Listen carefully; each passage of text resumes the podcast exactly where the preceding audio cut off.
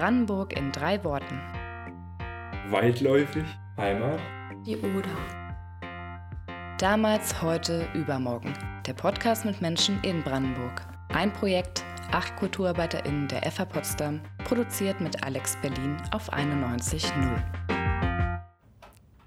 Äh, ich bin auch ein Staatsbürger, ich bin ein Citoyen und wenn ich mich für was interessiere, kann ich auch mal selbst recherchieren.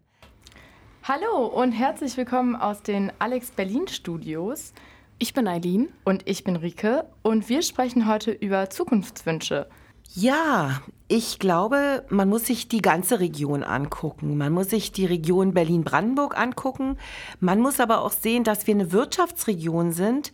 Warschau-Berlin, äh, Stettin-Berlin. Äh, Und das heißt, wir müssen eigentlich viel größer denken, äh, als wir es mit unserem kleinen Blick eigentlich gewohnt sind.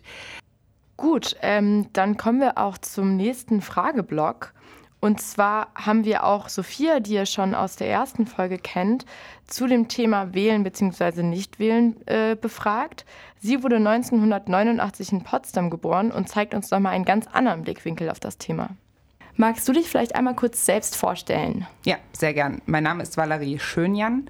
Ich bin Autorin im Leipziger Büro von der Zeit, bin geboren 1990 in Gardelegen in Sachsen-Anhalt, aufgewachsen in Magdeburg und äh, bin Autorin des Buches Ostbewusstsein, warum Nachwendekinder für den Osten streiten und was das für die deutsche Einheit bedeutet. Wir haben verschiedene Eindrücke von Menschen aus Brandenburg gesammelt. Der erste Eindruck ist von Ramona. Sie wurde 1970 in Brandenburg geboren und wohnt zurzeit in Zossen. Mit ihr haben wir darüber gesprochen, wie Menschen sich damals kennengelernt haben und wie Dating damals funktionierte und ablief. Ich wollte noch dazu kurz was sagen, weil Sie sagen, viele Kulturschaffende aus Berlin sind nach Brandenburg gezogen, wahrscheinlich wegen der Mieten. Ateliers sind unglaublich teuer in Berlin.